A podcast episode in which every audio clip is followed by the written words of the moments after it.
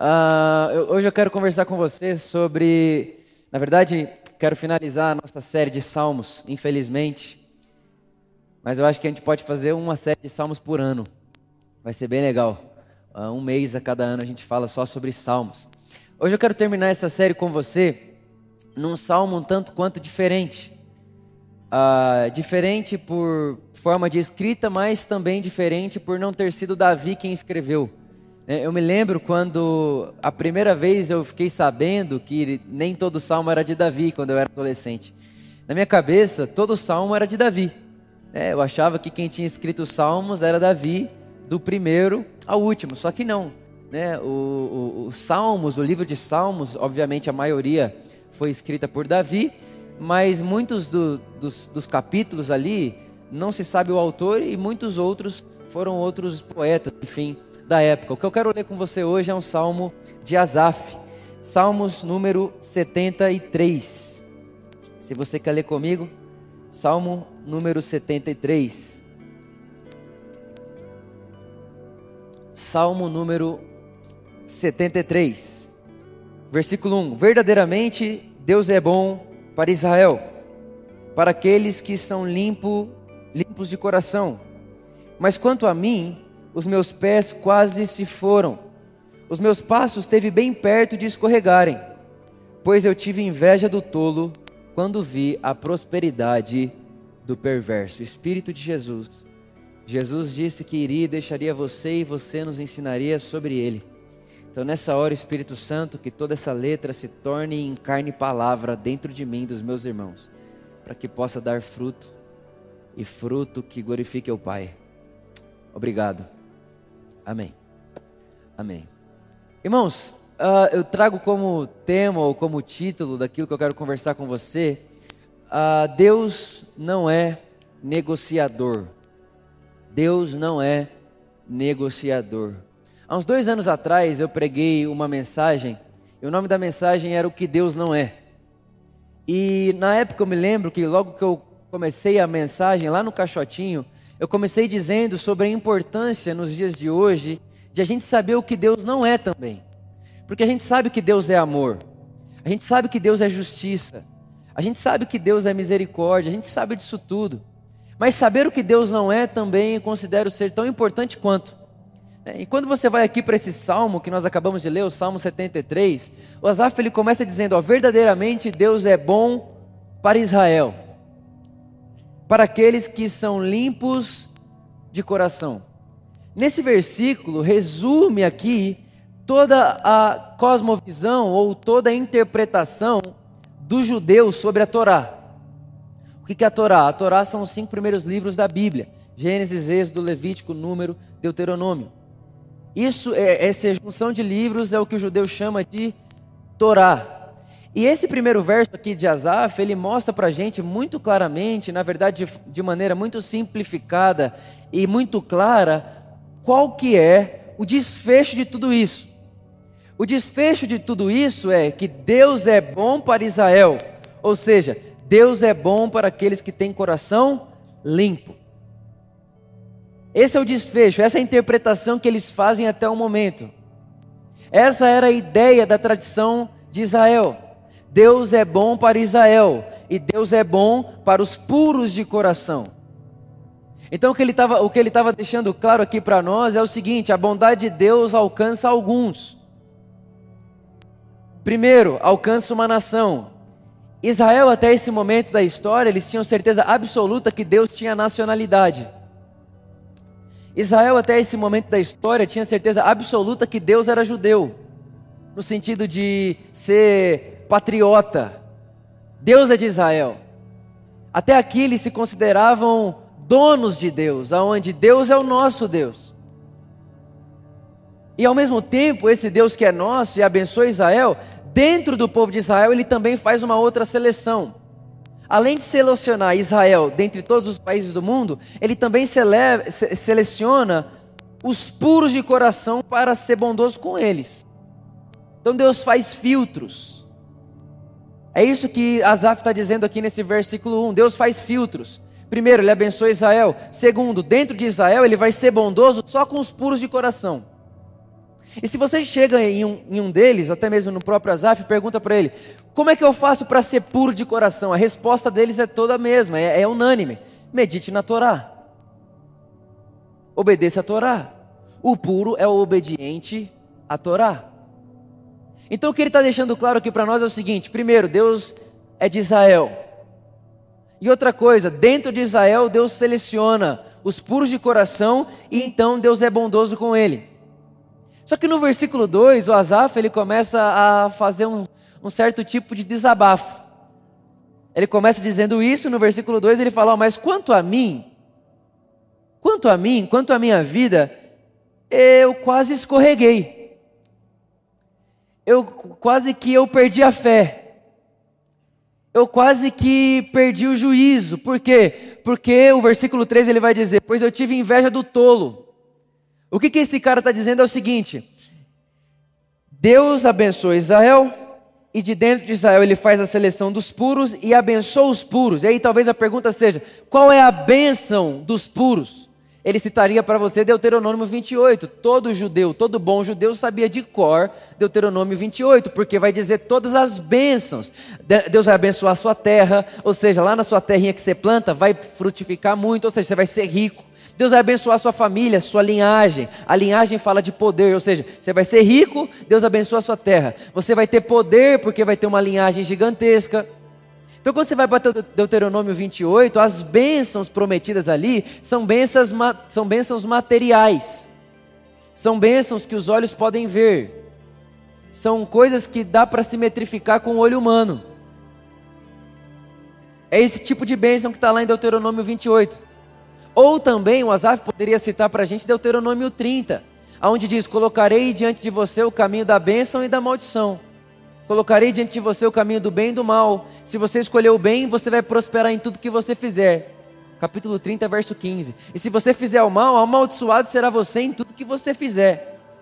Então era essa a ideia deles, a cabeça deles funcionava nessa lógica. É por isso que Asaf começa dizendo: Deus é bom para Israel e de dentro de Israel os puros de coração recebem a bondade de Deus. Agora, eu quase que perdi a fé. Por que, Asaf, você quase perdeu a fé? Porque quando eu olhava o tolo e quando eu olhava o perverso, eu percebia que eles prosperavam também. Então eu olhei a vida de muita gente que não obedece a Torá. Eu observei a vida de muita gente que não dá o dízimo. Eu observei a vida de muita gente que não oferece sacrifício.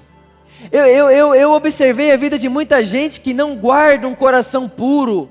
E eu observei que a vida dessas pessoas também tinha prosperidade.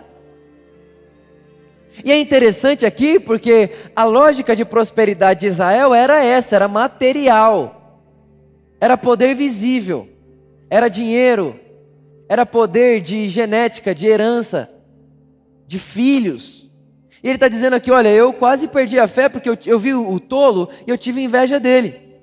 No versículo 5 ele diz: Eles não estão em tribulação como os outros. Asaf ele está olhando o povo gentílico, ou seja, o povo sem lei, e está olhando para ele dizendo assim: Ué, como que eles prosperam tanto assim? Como que eles têm tanto recurso assim? Como que eles são tão ricos assim? E mais, como que parece que eles, sem Torá, não passam por provações, enquanto eu, ele vai dizer aqui, ó, é, no versículo 5, eles não estão em tribulação como os outros, nem se aflige como os, outros, como os outros homens. No verso 7, seus olhos destacam-se com gordura, eles têm mais do que o coração poderia desejar. Repara, irmão, Asaf está em crise. Ele está em crise porque na mente dele só pode ter esse tipo de vida quem tem Torá, quem é de Israel quem obedece à lei.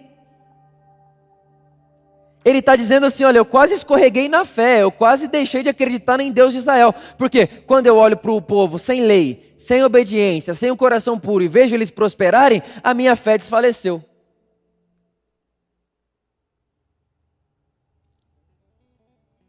Eles são corruptos, eles falam perversamente no que diz respeito à opressão, eles falam com arrogância, Olha só Asaf, irmãos. Ele vendo esses homens arrogantes, opressores e soberbos prosperando na vida, ele entra em crise. Eu espero que isso não pareça com nenhum de nós. Ele entra em crise porque na cabeça dele, na visão dele, na ótica dele, na interpretação da Torá dele, presta, presta atenção nessa palavra que eu acabei de usar, na interpretação da Torá dele. Quem tem esse tipo de vida é porque é abençoado por Deus. E para eu ter esse tipo de vida, eu preciso um, ter um coração puro. E ter um coração puro significa meditar na Torá e obedecer o que ela ordena, o que ela manda. E aí chega o versículo 12. Eis que estes são os ímpios que prosperam no mundo, eles aumentam em riqueza. Asaf está indignado, ele está dizendo: Deus, como é que pode isso? Como que o ímpio aumenta? Em riqueza? Como que um arrogante prospera? Como que alguém que soberbo? Como que você tem abençoado gente soberba, Deus? E outra, Deus, o pior é olhar para eles e ver que eles parecem viver sem tribulação, ver que eles parecem, parecem que eles vivem sem problema, parece que eu tô cheio de problema. Eu durmo todo dia pensando em problema. Eles que são perversos, ímpios e não têm nenhum tipo de contato com a Torá, ou pior, não são nem judeus, estão dormindo bem. Asaf está questionando se vale a pena acreditar em Deus, irmãos. Asaf está questionando se vale a pena essa fé. Porque quando ele olha em volta dele, ele vê que o mundo é injusto. E olha só o que ele vai dizer no versículo 13, talvez o coração do, do, do, do, do salmo esteja nesse verso. No versículo 13 ele diz assim, 13, ele diz assim: ó, Realmente eu limpei meu coração em vão. O que, que ele está dizendo? Eu olho para o ímpio, ele não tem problema. Eu olho para o ímpio, ele está rico. Eu olho para o ímpio, ele está cheio de filho. Eu olho para eles, eles estão sorrindo o tempo inteiro. Eles não têm Torá, eles não limpam o coração, eles não estão lá meditando dia e noite na lei de Deus e estão com essa vida. Já eu, medito na Torá de dia e de noite, eu limpo meu coração, eu busco obedecer a Torá, eu dou o dízimo, eu faço tudo que eu tenho que fazer. E mesmo fazendo tudo isso, estou no caos que estou. Ou seja, limpei meu coração em vão. De alguma maneira, na cabeça dele, na lógica dele, na ideia dele, o motivo pela qual ele limpava o coração era ter aquilo que ele via os ímpios tendo, mas ele não tinha. Então, de alguma maneira, ele estava utilizando Deus, Deus de amuleto. E é isso que a religião faz. Na religião, Deus é amuleto. Na religião, Deus é vara mágica. Na religião, Deus é um Deus que se você orar direito, Ele ouve. E se você não orar direito, Ele não te ouve. Na religião, só orar não vale, tem que orar e ofertar. Na religião é o seguinte: dependendo como está o estado da sua vida, é por causa da sua fé. É a sua obediência. Irmão, mas de novo você na situação? Vem cá, irmão, você não paga a conta de luz faz três meses, você está dando dízimo? Você está sendo fiel? Porque não é possível, irmão. Porque ó, a Bíblia diz aqui que se você for fiel no pouco, Deus vai te colocar sobre o muito. né? Você está nessa situação aí no seu casamento, você está nessa situação aí com a sua família, você está nessa situação aí no seu trabalho, é porque é o seguinte: você não está sendo fiel a Deus em alguma coisa. Como se Deus fosse um negociador. Como se Deus estivesse lá olhando para você e dizendo assim, ó, olha só, tá vendo? Eu tô vendo aí você e seu marido a distância. Tem um muro entre vocês dois quando vocês deitam na cama. Só que para mim ser força para vocês tirarem esse muro daí, vocês precisam passar pelo curso de noivos da igreja. Ou pelo casados não sei o que da igreja. E aí Deus começa a negociar. E tudo que acontece na sua vida é porque você ou está negociando bem com Deus, ou porque você não está fazendo a sua parte no negócio.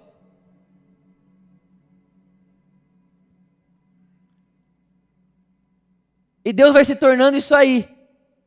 Esse amuleto, essa mágica. Aonde a gente coloca a explicação da nossa vida em Deus. No sentido que se eu tenho é porque Deus quis que eu tivesse, se eu não tenho é porque Deus está querendo que eu não tenha. Se eu tenho um casamento feliz é porque Deus quis que eu tivesse e eu negociei com Ele para isso. Como você negociou com Ele para isso? Casei virgem. Casar virgem é negociar com Deus. Se eu casar virgem, Deus abençoa meu casamento. Eu já tive várias conversas dessas, irmãos, e é entristecer. É assim, é, dá vontade de, de, de, sei lá, fugiu até a palavra aqui. a pessoa chega e fala assim: não sou mais virgem, será que Deus vai abençoar meu casamento? Será que eu vou poder ser feliz com meu marido? Eu perdi a virgindade. Será que eu vou poder ser feliz com a minha esposa? Eu perdi a virgindade. Por quê? O que ela está pensando? Na cabeça dela é assim: ó, Deus é negociador. Ele coloca lá um, um pozinho mágico na família de todo mundo que começa a vida virgem. Então a maneira de comprar o pozinho é sendo virgem. Você, você fica virgem, Deus joga o pozinho lá para você ser feliz.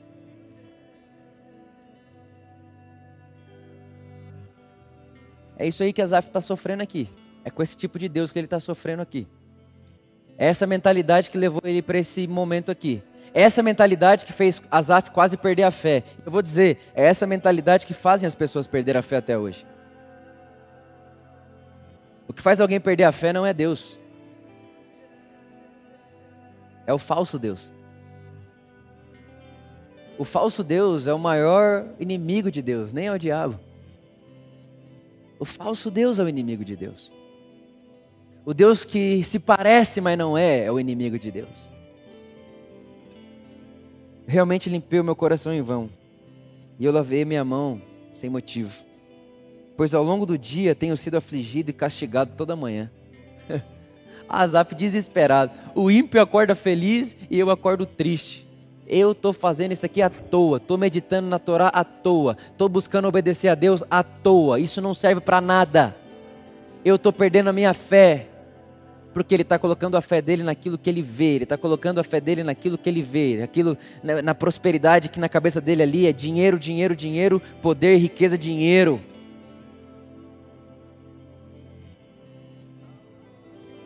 Uma coisa tão ilusória.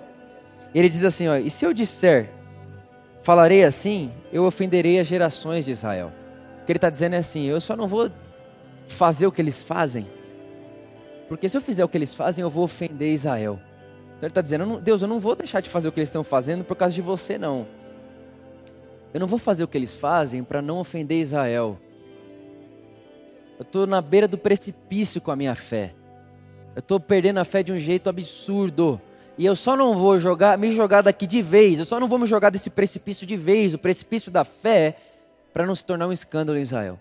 Então no final ele não, ele não se joga porque ele está preocupado com a imagem dele.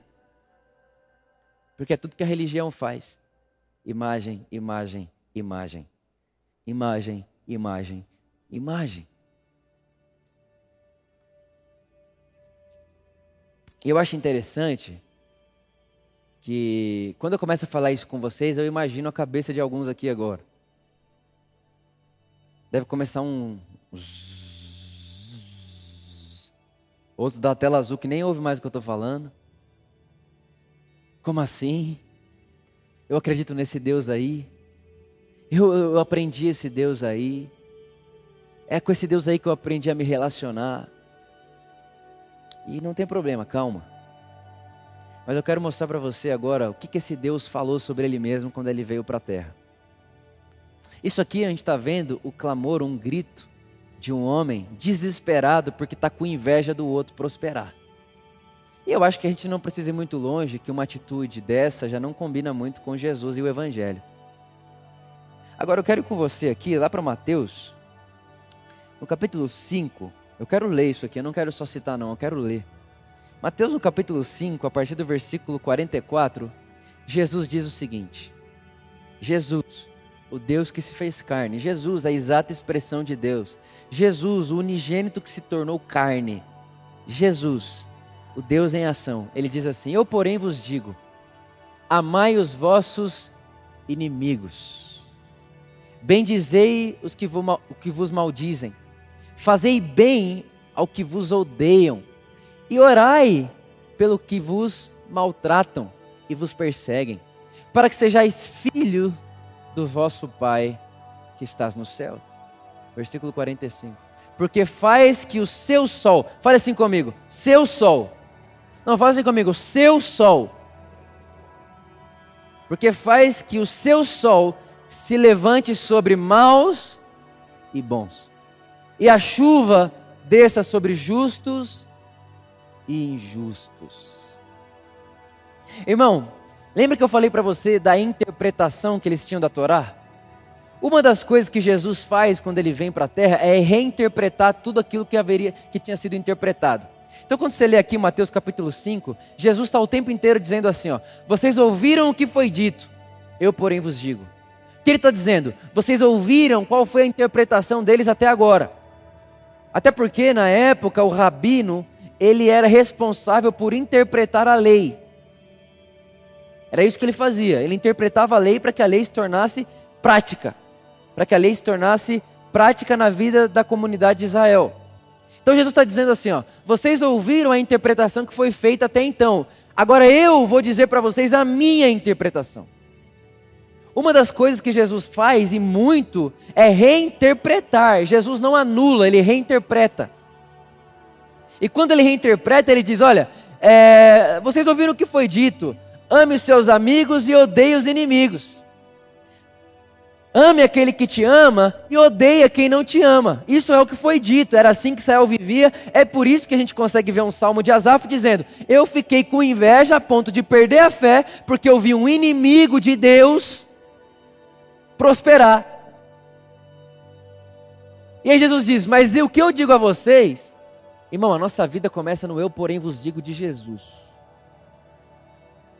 Vocês ouviram o que foi dito, mas eu, porém, vos digo: ame o seu inimigo. Ame seu inimigo, e em alguma versão vai dizer assim: ó, não fuja dele. Ame seu inimigo. Faça o bem a quem te persegue. Ore por quem te oprime. Irmão, isso não é, isso não é uma mensagem nova, isso é disruptivo. Isso é fazer a cabeça de qualquer judeu bom e temente a Deus, no conceito da época, entrar em parafuso. Porque como pode ir tão contra e tão contrário aquilo que eles entendiam e viam até então? E Jesus diz mais, ele fala assim, ó, e quando vocês fazem isso, vocês se tornam filhos do Pai celestial de vocês. Porque o Pai de vocês, irmão, olha só isso aqui. O Pai de vocês, que é o Deus de Israel, ele não faz o sol nascer só sobre, sobre os bons. Ele não faz chover só sobre a terra do, do justo. O pai de vocês faz o sol dele nascer sobre bons e maus. O pai de vocês faz a chuva dele cair no, na, no terreno do ímpio e do justo. Então, esse negócio aí, lá do Deuteronômio 28, que a chuva vai cair sobre a terra de quem obedece a Deus, ela parece que ela perde a força em Jesus. Porque em Jesus a chuva não cai sobre o justo, a chuva cai sobre a humanidade, porque o Pai é bom. Em Jesus, a chuva ou, ou o sol não esquenta só o obediente. Em Jesus, o favoritismo acaba. E aqui nós temos um bom problema. Em Jesus, Deus não pode ser mais amuleto. Em Jesus, Deus não pode ser mais vara mágica. Em Jesus, Deus não pode ser mais o Aladim. Em Jesus, Deus se torna outro. No sentido que não há precedentes. Como é que pode? Um Deus que tendo poder para favorecer os bons, escolhe fazer a chuva cair sobre bons e maus. Isso aparece em Jesus. E ele continua e ele diz o seguinte: Pois se amardes os que vos amam, que recompensa tereis? Não fazem assim também os publicanos? E se vocês saudardes somente os vossos irmãos, o que fazeis mais que os outros? Não fazem assim os publicanos também? E por último ele diz: Sede, pois, vós perfeitos, como é perfeito o Pai de vocês que está no céu. Repare, irmão, que quando Jesus diz seja perfeito, qual que é o contexto? O contexto quando Jesus diz seja perfeito é ame o inimigo. O que Jesus está querendo ensinar para mim, eu penso, na minha leitura, é que quando você aprende a orar por quem te persegue, e quando você aprende a fazer bem por quem te faz mal, você está indo para um lugar de perfeição.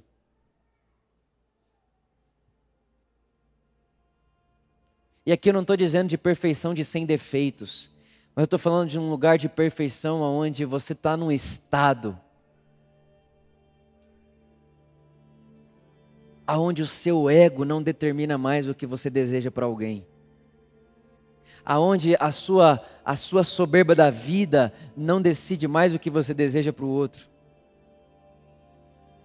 O que eu penso é que quando você consegue entender que a fé, presta atenção nisso, que a fé que o Evangelho propõe para nós não é mágica, que a fé que Deus propõe para nós no Evangelho não é uma fé de crer em um Deus que me protege como privilegiado e como favorito.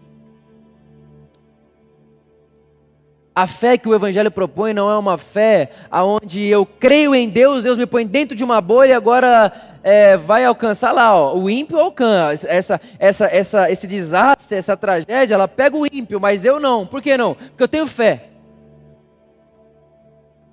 E aí a gente coloca a, a, a, essa proteção, mega hiper proteção, ou mega hiper prosperidade, ou sei lá o quê o resultado dela provém de uma fé ou de uma obediência. E aí a gente coloca Deus de novo, como se Deus fosse nosso. E como se eu ter uma informação a mais do que o outro me faz melhor do que ele.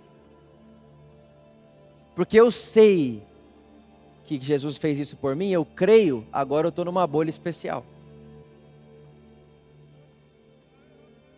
Porque eu sei do que Jesus fez na cruz por mim, agora estou numa bolha especial. Não é bem por aí. Não é bem por aí. Na verdade, não é nada por aí. Quem acreditava assim era, a religião de Israel. Quem acreditava assim era pessoas que não tinham a clareza do Cristo. Elas tinham sombras, mas não, não o viam. Quem achava que, Israel, que Deus era de Israel era o povo de Israel. Em Jesus, nós aprendemos que Deus não tem nacionalidade. Deus não é de uma nação. Em Jesus, nós aprendemos que em Cristo não há diferença entre israelita e brasileiro, entre judeu e grego, entre escravo e livre. Porque em Jesus nasce um novo homem. Colossenses 3, o Paulo vai dizer. Que novo homem é esse? O novo homem é uma nova raça onde não há diferença entre homem e mulher, entre escravo e livre, mas todos são um só. Na pessoa de Jesus. E eu acho interessante que isso foi revolucionário para mim também. Muito revolucionário para mim. Porque a gente cresce aprendendo que os nossos irmãos no mundo são os cristãos. Sim ou não? A gente nasce acreditando que os nossos irmãos no mundo são cristãos. Inclusive, já me ensinaram que o que não é da religião evangélica é cristão, mas não é evangélico, não é irmão, é primo.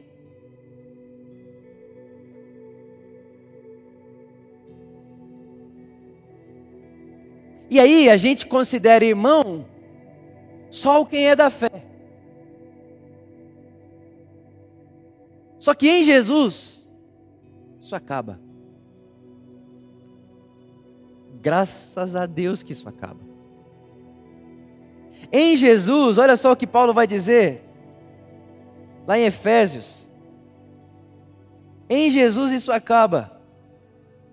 Efésios capítulo 3, versículo 13: Portanto vos peço que não desfaleçais nas minhas tribulações. Irmãos, presta atenção.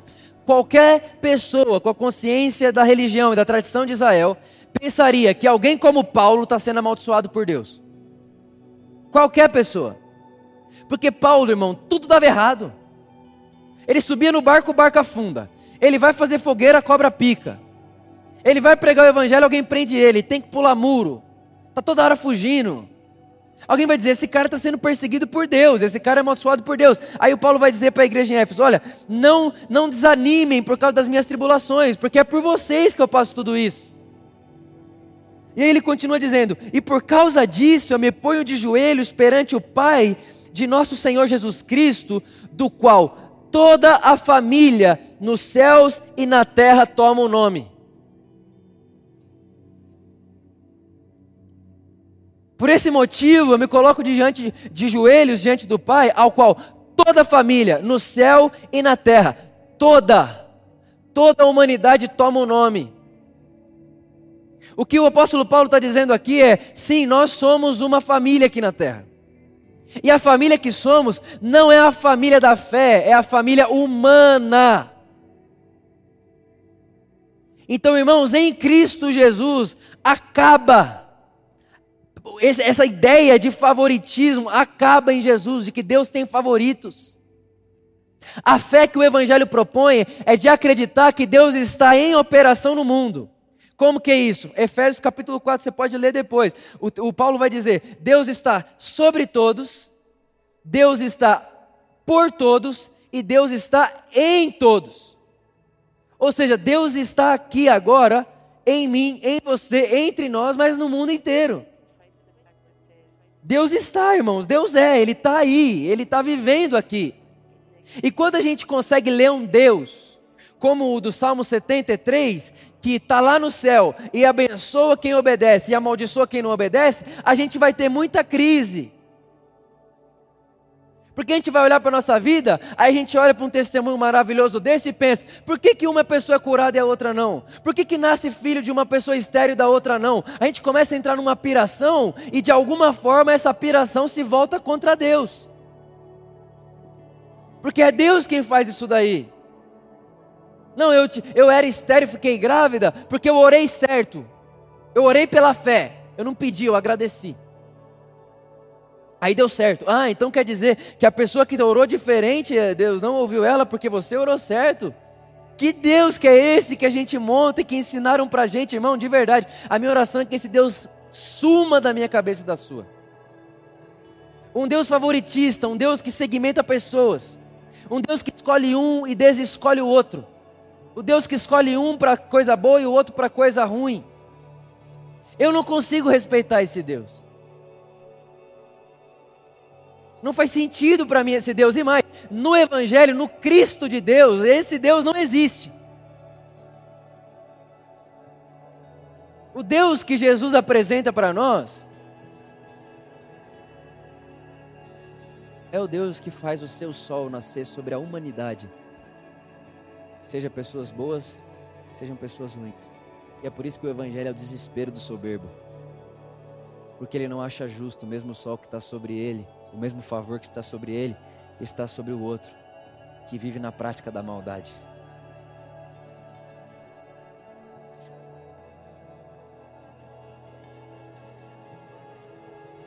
O Deus que Jesus revela, o Deus que Jesus deixa claro,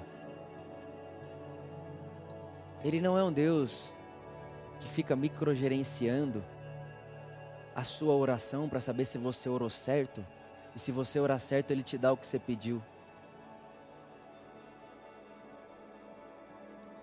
O Deus que Jesus propõe para nós, o Deus que Jesus revela para nós, ele é revelado junto com o mistério que estava oculto, que é qual? Cristo vivendo em nós. Irmão, enquanto a gente não entender que o mesmo tanto que você fica ofendido com uma tragédia, Deus fica também. Enquanto a gente não entender que, quando, que Deus sofre e que Deus também acha isso terrível, e que esse mundo não ideal também faz Deus, não, não, não é o que não, não, não agrada a Ele. Enquanto a gente não entender que aquilo que ofende o homem, a humanidade que Deus fez a sua imagem e semelhança, ofende a Deus também. O problema é que a leitura que se faz, infelizmente, muitas vezes, é achar que Deus é quem produz a tragédia. Deus é quem produz o mal. Deus é, o, é, é a origem de tudo que acontece. Então, tudo que acontece é Deus quem quer, é Deus quem faz. Irmão, eu não chego aí de jeito nenhum. O Evangelho não me deixa. Eu já tentei, mas não dá. Na verdade, é, é, é, é desesperador alguém dizer para mim que consegue acreditar que o Deus da cruz é o Deus que envia tragédia. Que o Deus revelado em Jesus é o Deus que faz crianças nascerem como nascem. O Deus que morre em Jesus é o mesmo Deus que produz fome. Ah, não, mas ele tem direito de produzir fome no mundo, porque no final ele sabe o que ele está fazendo. Então, alguém morrer de fome, agora não, não, a gente não entende, mas um dia a gente vai entender. Lá na eternidade a gente entende. Não, irmãos. É injusto e Deus não gosta. É injusto e Deus não gosta. Deus gosta da justiça. E a justiça a gente vê no mundo perfeito que Ele criou antes da fundação do mundo, dentro dele.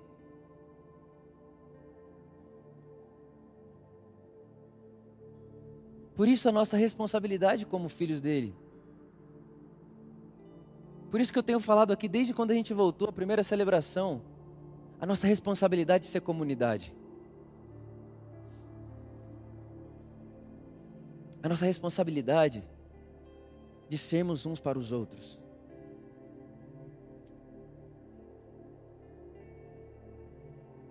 Talvez, irmão, você chegou aqui, você tinha um pouquinho dessa crise de Azaf. Nossa, mas por que, que com ele dá certo? Ele nem serve a Deus.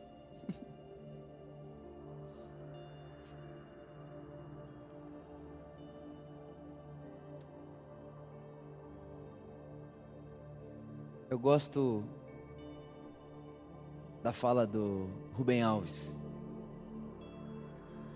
Ele conta a história e diz que existia um galo. E esse galo se sentia responsável por fazer o sol nascer todo dia. Então todo dia ele levantava antes do sol nascer, começava a cantar, e enquanto ele cantava, o sol nascia. Ele cantava e o sol nascia, ele cantava e o sol nascia. E um dia ele perdeu a hora. Quando ele acordou, o sol já estava lá. Aí quando ele viu que o sol estava lá, ele disse: Quem foi que fez o sol nascer? E naquele dia ele entendeu que o sol não depende dele para nascer. E a partir daquele dia ele começou a dormir melhor, sem a responsabilidade de acordar para fazer o sol nascer. Sabe, irmãos, o sol vai nascer amanhã porque o sol é o sol de Deus. Não é porque você canta que o sol nasce. Não é porque nós cantamos que o sol nasce. O sol nasce porque é o sol de Deus. E em Jesus nós conhecemos esse Deus que faz o seu sol nascer sobre bons e maus. Em Jesus se quebra esse segmentarismo, essa segregação e esse favoritismo. De alguns e coloca toda a humanidade debaixo dessa mesma graça e desse mesmo favor, porque o seu sol ele coloca para resplandecer sobre bons e maus, e a sua chuva ele faz chover sobre justos e injustos.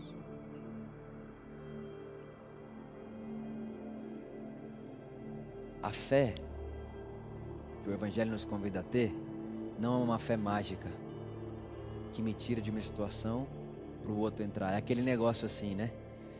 Uh, um dia, um chefe de, um, de uma empresa chama um funcionário e diz: Olha, você vai ser mandado embora. E esse cara é mandado embora. E quando ele chega na casa dele, ele conta para os filhos dele. Obviamente, todo mundo fica muito triste. Era a fonte, a fonte de recurso deles, a maneira deles viverem. Fica todo mundo muito triste. E no mesmo, no mesmo dia, na mesma empresa, se contrata uma outra família. Se contrata um outro funcionário. E esse outro funcionário, ele chega em casa e fala: Gente, Deus deu um emprego para gente. E aí o filhinho dele ouve isso e fala: Uau, Deus deu um emprego para meu pai, Deus deu um emprego para meu pai. E a coincidência é que essas duas famílias eram vizinhas. Então, enquanto o filho de uma família estava chorando porque o pai tinha perdido emprego, o outro estava agradecendo a Deus porque o pai tinha recebido o emprego. Aí os dois vão para a rua, as duas crianças. E aí o, o que está feliz chega nele, amigo, amigo, amigo, amigo, que foi? Deus deu emprego para o meu pai. Aí o menininho que estava triste olhou e perguntou: será que foi Deus que tirou o emprego do meu pai? O que, que é isso? Essa ideia de que é Deus quem tá, tira um, põe outro, faz o outro. Irmão, Deus fez o mundo. Deus fez tudo que é de bonito, de bom, de, de belo de esplêndido, colocou eu e você para morar aqui e disse: Ei, Vocês são meus filhos, eu dei a vocês o meu coração e a minha mente. Governem a humanidade. Os céus são do Senhor, a terra Ele deu aos filhos dos homens. É parar, irmão, de ter essa ideia desse Deus que fica fazendo esse negócio, porque isso aí vai prejudicar você. E eu já vivi desse jeito aí. Eu já vivi desse jeito aí. É muito difícil. Para você explicar algumas coisas, você tem que. Você coloca o caráter amoroso de Deus em xeque. Eu não consigo. Não me faz bem. E não é o Deus que eu vejo no Evangelho. Não é o Deus revelado em Jesus. Deus revelado em Jesus, Ele não espera o galo cantar. Ele faz o seu sol nascer sobre bons e maus. Porque Ele é bom. Ele faz a sua chuva cair sobre bons e maus. Porque Ele é bom. E nesse texto do Rubem Alves, ele termina dizendo: Faz tempo que para aprender sobre Deus eu comecei a ler poetas e ver o mar. Porque o mar é sempre assim, você pode ir lá hoje e jogar sujeira que for nele. Joga sujeira que for nele, já percebeu? Final do ano na praia, como fica? Muito sujo, não fica? Aí vem uma quarentena dessa aí, fica um mês o mar sem tacar em sujeira, o que acontece? Irmão, ele fica cristalino tudo de novo ele volta a ser o que seria se nunca tivesse sido sujo. E o que o Rubem Alves vai propor é: Deus é como isso aí. Você pode jogar sua sujeira nele, você pode tentar enlatá-lo, você pode colocar as tragédias na conta de Deus, você pode colocar a prosperidade dos bons na conta de Deus e a maldição dos ruins, na, a, a maldição dos, dos maus na conta de Deus. Pode pôr tudo na conta dele, mas ele é como essa água que toda manhã a misericórdia se renova, de modo que ela sempre volta cristalina. Deus não se deixa enlatar. Deus é livre. Por isso, meu irmão, minha irmã, se há alguém aqui, ou se existir algum tipo de mentalidade de segmentar,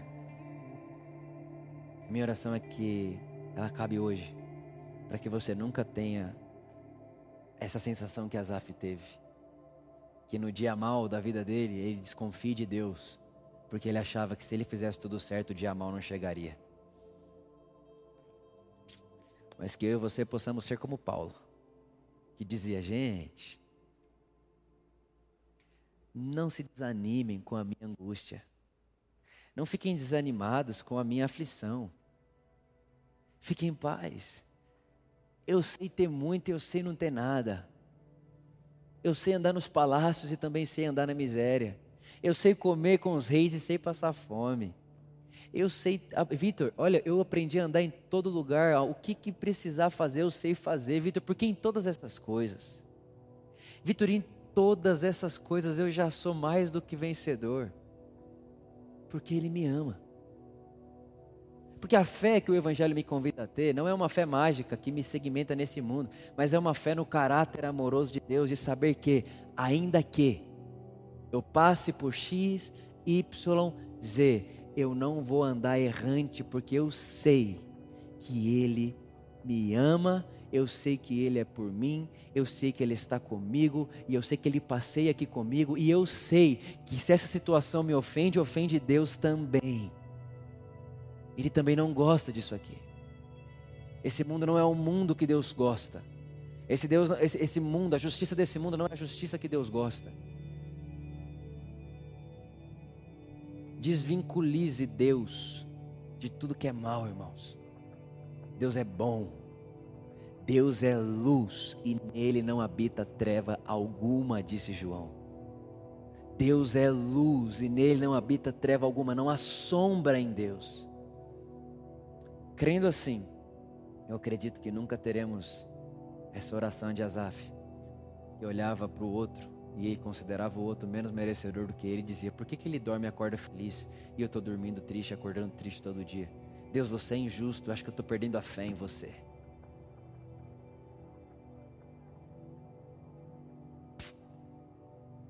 E ao mesmo tempo, vamos perder essa ideia de que Nós somos irmãos é da fé, só na fé, não irmãos.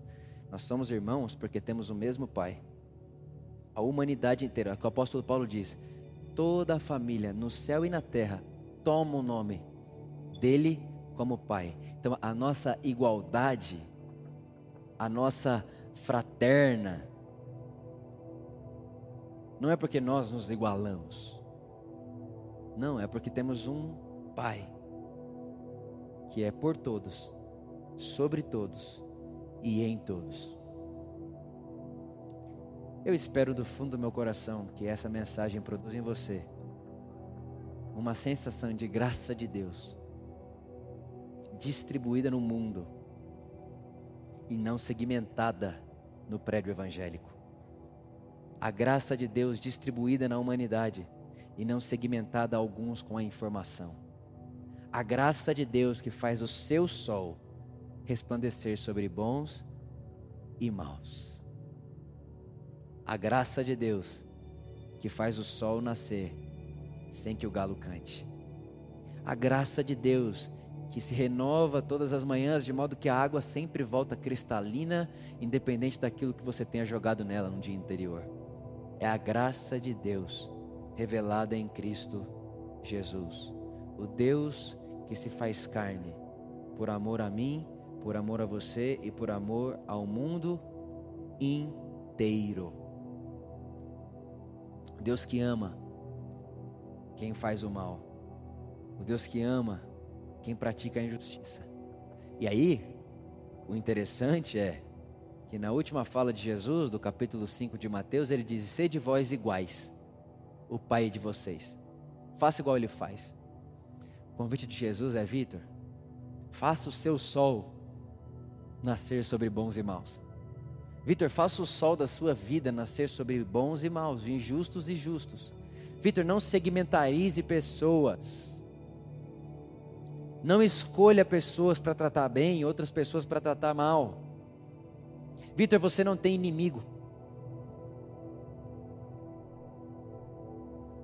As pessoas podem te ver como inimigas dela.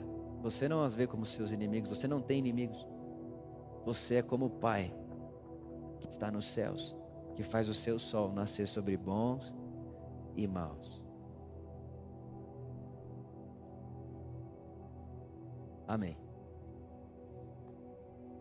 Amém. Pai, obrigado por isso, obrigado pelo seu coração tão generoso, que faz o seu sol nascer sobre bons e maus, sobre justos e injustos. Eu te agradeço por isso, obrigado por tamanha graça, tamanha bondade e misericórdia. Que essa revelação, que essa verdade esteja sobre mim, sobre meus irmãos, de modo que nós nunca venhamos a segmentar pessoas, a olhar para as pessoas e olhar para nós mesmos como essas classes divididas de quem entende quem Deus é, de quem não entende, de quem crê, de quem não crê, do ímpio, do justo. Não, nós queremos olhar uns para os outros como parte da mesma família. E sabendo que você é Pai de todos, sobre todos, e deu Jesus para que todos o conheçam e tenham a vida eterna.